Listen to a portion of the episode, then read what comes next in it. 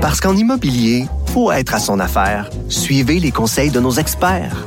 Via Capital, les courtiers immobiliers qu'on aime référer. Bonne écoute. Pendant que votre attention est centrée sur vos urgences du matin, vos réunions d'affaires du midi, votre retour à la maison ou votre emploi du soir, celle de Desjardins Entreprises est centrée sur plus de 400 000 entreprises à toute heure du jour. Grâce à notre connaissance des secteurs d'activité et à notre accompagnement spécialisé, nous aidons les entrepreneurs à relever chaque défi pour qu'ils puissent rester centrés sur ce qui compte, le développement de leur entreprise.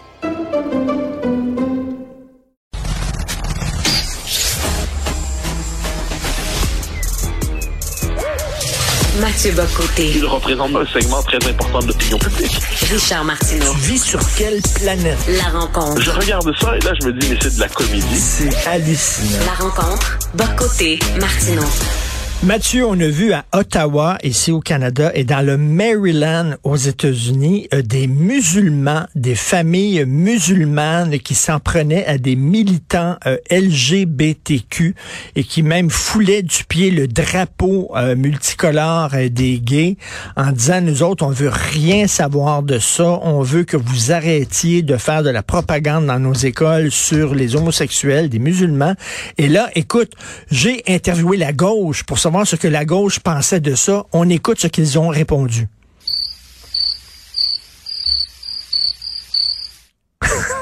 Qu'est-ce que t'en penses? Ben, en fait, c'est assez fascinant parce que c'est l'intersectionnalité qui, qui, qui, explose au visage. C'est-à-dire l'intersectionnalité, l'idée de la fédération de toutes les minorités dans un projet commun d'émancipation contre l'hétéropatriarcat blanc occidental.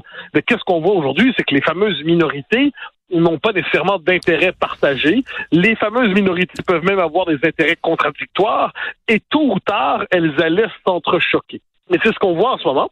Donc, d'un côté, il y a le, la cause euh, LGBTQ de plus, tout ça. De l'autre côté, il y a une forme de traditionnalisme culturel chez certaines communautés. Et là, la question que le monde occidental doit se poser, c'est le, laquelle des deux options privilégier parce qu'elles ne tiennent pas ensemble? Alors, qu'on s'entende. De mon point de vue, on peut parfaitement critiquer la théorie du genre à l'école sans s'aligner. Euh, c'est pour moi, c'est légitime de critiquer ça. Et de l'autre côté, de l'autre côté, euh, il devrait être possible de dire on la critique intelligemment sans verser dans le délire justement des, des traditionnalistes ultra qui se permettent aujourd'hui de s'en prendre aux, euh, euh, aux militants, en fait, devant les écoles, euh, donc les, étudiants, tous les, les musulmans auxquels tu fais référence en ce moment, ont des comportements agressifs, c'est marqué, piétiner un drapeau, c'est absolument inacceptable. Mais ce que je vois, c'est que c'est une tension, en fait, entre des revendications irréconciliables et, euh, et on aura envie de dire, une société équilibrée devrait être capable tout à la fois de faire la promotion des droits et libertés pour tous, donc ça, ça veut dire à la fois pour les minorités culturelles, les minorités sexuelles, les minorités religieuses, puis de l'autre côté, avoir une conception plus classique de l'école, c'est-à-dire l'école n'est pas là pour faire la promotion de quelque idéologie que ce soit, ni de gauche, ni de droite, ni de centre, ni d'ailleurs. Mais là, qu'est-ce qu'on voit, c'est pas ça la question qui se pose, c'est simplement les revendications minoritaires s'entrechoquent et la gauche est divisée parce qu'elle ne sait plus qui elle doit aimer. Mais si ça avait été des catholiques Ah, oui. qui faisaient ça. Alors là, la gauche aurait dit, regardez le patriarcat, l'homophobie, l'église catholique, l'extrême dro- l'extrême droite catholique, etc. Puis là, il y aurait, hey, mon, il y aurait déchiré leur chemise, puis regardez les cathos raison. dans les écoles. Et là, c'est les musulmans. Ah, là, ils disent Ben, rien. Ben, c'est, parce que c'est pas l'inter- parce que si ça avait été la droite catholique, appelle comme tu veux, là, ça aurait pas été un problème d'intersectionnalité. Ça aurait été le patriarcat qui envoie ses troupes pour être capable de casser les revendications LGBT. Mais là, c'est pas le, autrement dit, les, on sait plus qui sont les méchants, qui sont les gentils dans cette histoire. Et on est, euh, du point de vue de la gauche. Et on la voit troublée, on la voit exagérément troublée. Et tu as tout à fait raison de dire que si ça avait été d'autres types d'enfants qui avaient piétiné les drapeaux LGBTQ 2T+, alors là, ça aurait été, euh, non, mais ça aurait été le scandale national. Mais puisqu'en ce moment, on est incapable de se dire que euh, de, de formuler une critique de fond de certaines cultures euh, extra-occidentales, parce qu'elles sont minoritaires, et étant minoritaires, elles sont dans une relation, elles sont dominées dans le monde occidental, eh bien, on, la gauche préfère miser sur le silence, ce qui n'est pas surprenant. Elle fait ça régulièrement. Moi, j'aime toujours donner l'exemple suivant. À Paris, il y a en 2019, ouais, si je me trompe pas, il y avait, il y a une une militante, euh, enfin une dame LGBT, euh, je pense qu'elle était trans en fait, qui euh, s'était fait tabasser dans le cadre d'une manifestation euh, à Paris. et c'était une manifestation algérienne de mémoire, mais pour ne pas nommer le fait que c'était des Algériens, ou donc ou des Arabes, ou des musulmans, on avait dit qu'elle avait été tabassée par la transphobie traditionnelle de la société française. Comme quoi, euh, pour ne pas nommer les choses, on préfère quelquefois s'inventer des ennemis imaginaires. Oui. Et euh, écoute, je recevais euh, au brunch dimanche un ami que nous avons en commun et je lui parlais de ça et je lui disais c'est bizarre quand même que la gauche ne réagisse pas plus parce que c'est vraiment une attaque contre les gays. Il dit la gauche intersectionnelle, comment ça qu'elle réagit pas? Mais il dit elle réagit pas parce que pour eux autres c'est échec et mat.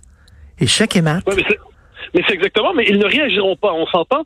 Puis en dernière instance, moi je, pense, je pense, mais je me trompe peut-être, que s'ils devaient euh, changer, s'ils devaient réagir, euh, je suis pas certain du tout de pour qui ils prendraient.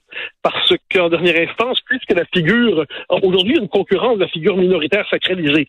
Est-ce que c'est le, migrant euh, souvent musulman euh, ou diracisé, ou est-ce que c'est euh, le minoritaire, euh, le LGBTQ2T+, euh, souvent c'est la figure du trans. C'est qui la minorité la plus persécutée dans leur logique d'un point de vue, d'un point de vue progressiste? On ne le sait pas. Donc ils sont divisés. Leur logiciel implose devant nous. Leur logiciel se disloque devant nous. Puis là, c'est pour ça que l'homme de droite classique que je suis sur ces questions-là plaiderait pour un retour au saint libéralisme. Le libéralisme nous dit liberté individuelle pour chacun, nous dit l'État n'a pas à faire la promotion de quelque cause, que ce soit en matière morale, culturelle et tout ça. Et par ailleurs, la violence politique est proscrite en toutes circonstances et on essaie de pas faire de manifestations contre les gens qui pensent pas comme nous. On essaie de débattre, de hmm. discuter, mais on essaie d'éviter les affrontements violents, surtout devant les écoles. Mais on a quitté l'époque de la discussion démocratique, raisonnable et intelligente. On est rentré dans une époque violente et puis ça va aller jusqu'au bout. Mais tu sais, c'est comme avant, là, euh, la gauche rêvait d'une d'une internationale de la gauche, c'est-à-dire où il y avait, il y aurait les trotskistes, les maoïstes, les marxistes-léninistes, les communistes et les socialistes tous ensemble contre le système. Or, tous ces gens-là se détestaient les uns les autres. Et là, l'intersectionnalité, c'est dire, ben toutes les minorités euh, sont tous main dans la main, les noirs avec les arabes, les arabes avec les handicapés, les handicapés avec les trans, les trans avec les gays, puis tout ça. Puis là, tu vois que, ben non, ça tient pas. Ben, alors, c'est ce qu'on appelle dans les années 70-80 surtout l'équivalence positionnelle. C'est-à-dire, en soi, les homosexuels n'ont pas les mêmes intérêts que les musulmans, qui n'ont pas les mêmes intérêts que les femmes, qui n'ont pas les mêmes intérêts. Puis là, fait la liste de toutes les minorités que tu peux imaginer. Mais puisqu'elles se définissaient toutes et tous, et tous, comme ils diraient aujourd'hui, par leur opposition, leur situation d'exclusion par rapport au capitalisme occidental, à l'Occident, au monde patriarcal, mais ils avaient un intérêt commun qui était celui des exclus. Donc, ils avaient en commun leur exclusion et pouvaient dès lors construire un projet d'égalité entre eux. Mais ça, c'est une vision purement fantasmée, parce que dans les faits, on y revient, ces identités-là sont des identités substantielles. Et euh, ben, je m'excuse, mais tout le monde n'a pas le même intérêt. Si euh, la tendance, on pourrait dire musulmane traditionnelle ou conservatrice l'emporte, mais ça va mal se passer pour les homosexuels. Et inverse, puis on le voit d'ailleurs aux Pays-Bas. C'est un pays assez intéressant là-dessus. Les Pays-Bas, c'est le pays du libéralisme le plus intégral, le libertarien. Et qui sont, qui ont été les premiers critiques du multiculturalisme aux Pays-Bas, c'était souvent des anciens libéraux homosexuels. je, je, pense à, je pense à quelques-uns euh, qui se sont, euh, puis qui étaient quelquefois des figures assez excentriques dans l'espace public, qui sont, qui ont pris position en on s'oppose à l'islam, pas seulement d'ailleurs à l'islamisme, dans leur cas, ils disaient même à l'islam. Pourquoi? Parce qu'ils disaient l'islam amène des mœurs conservatrices dans une société qui, elle, se veut très libérale. On peut penser à Pim Fortuyn, euh, qui s'est fait, fait, abattre, et euh, qui était lui-même, euh, on l'a associé à l'extrême droite assez injustement. Je pense que c'est un libertarien néerlandais assez assez particulier. Et ça, aux Pays-Bas, on a eu cette, cette tension-là.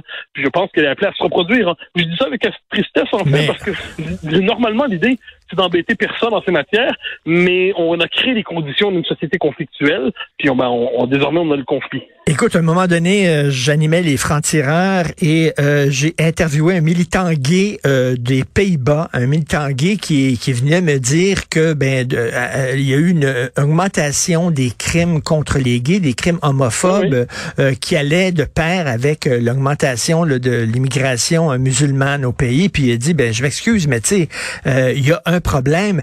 Et donc, c'était une entrevue extraordinaire. Peux-tu croire que... Télé... Télé... Oui, c'est exactement lui. exactement lui. Et puis tu crois que Télé-Québec a censuré l'entrevue, ça n'a jamais été diffusé. Ils n'ont pas voulu Alors, pour diffuser cette Pour la entrevue-là. petite histoire, ça va encore plus loin. Bruce Bauer, c'est un Américain de mémoire qui s'était réfugié aux Pays-Bas parce qu'il disait qu'aux États-Unis, la droite religieuse était tellement pesante qu'il cherchait une société où il pouvait vivre librement son homosexualité. Il se réfugie aux Pays-Bas, croyant avoir trouvé euh, son Éden, croyant avoir trouvé sa société idéale. Et là, le, le côté religieux conservateur revenait par l'immigration plutôt que par la droite religieuse américaine. Donc, de ce point de vue, l'histoire de Bruce Bauer était assez révélatrice de ce de ce, cette trajectoire, en fait. C'est une trajectoire. Nos sociétés sont des sociétés de liberté. Et quand on décide d'avoir une société qui fonctionne avec une morale religieuse forte, étouffante, euh, ben, inévitablement, il finit par avoir des tensions. C'est bon, puis je reviens sur une chose. hein. Moi, ce que je trouve navrant à travers tout ça, c'est qu'on est, on perd la capacité de faire des critiques raisonnables. C'est l'école pourrait tout à la fois, de mon point de vue, faire la promotion d'une culture de la liberté, faire la promotion d'une culture, du respect des droits des uns et des autres, sans pour autant basculer dans la théorie du genre, sans pour autant basculer dans les drag queens à l'école. Mais ça, on appelait ça simplement le bon sens ju- jusqu'à il y a quelques Mhm. années. Mais le bon sens s'est effondré, et de ce point de vue, le bon sens s'est écartelé entre ceux qui veulent y voir du fascisme et les autres qui veulent le récupérer dans une logique traditionnaliste. Et en terminant, si la gauche pouvait parler, elle dirait, oui, mais c'est pas la même chose, l'homophobie des musulmans et celle des catholiques. Les catholiques, c'est vraiment de l'homophobie, tandis que les autres, c'est un choc des cultures, faut les comprendre, c'est pas dans leur culture, euh, les gays, Ouais, ben. etc. Et là, tu sais, on, on ferait comme, c'est pas la même affaire, alors que je m'excuse, c'est la même affaire. Non, mais à un moment donné, ça, on, on y revient toujours. euh, Est-ce qu'on a une société de liberté? Si c'est une société de liberté, même les comportements qu'on peut trouver, puis je, je me place du point de vue des, des religieux traditionnels, là, dans une société de liberté, même les religieux sont obligés de se dire Bon, c'est pas ma tasse de thé, mais je l'accepte. Alors que quand dans une société qui renonce à cette culture des libertés, eh bien, euh, l'aversion des uns ou l'hostilité des uns peut devenir la loi. Et là, ça devient compliqué pour justement les différentes minorités. Mais vo- voilà que d'évidence que nous devons rappeler, mais qui, qui nous arrive du, du Canada finalement et des États-Unis aussi. Des sociétés qui ont misé sur un multiculturalisme à outrance, mais ça explose. Tout à fait. Non, non, et c'est pas étonnant euh, qu'ils sont très très mal à l'aise face à ça. Merci beaucoup, Mathieu Bocoté. Merci. Bye bye. On se reparle demain. Bye.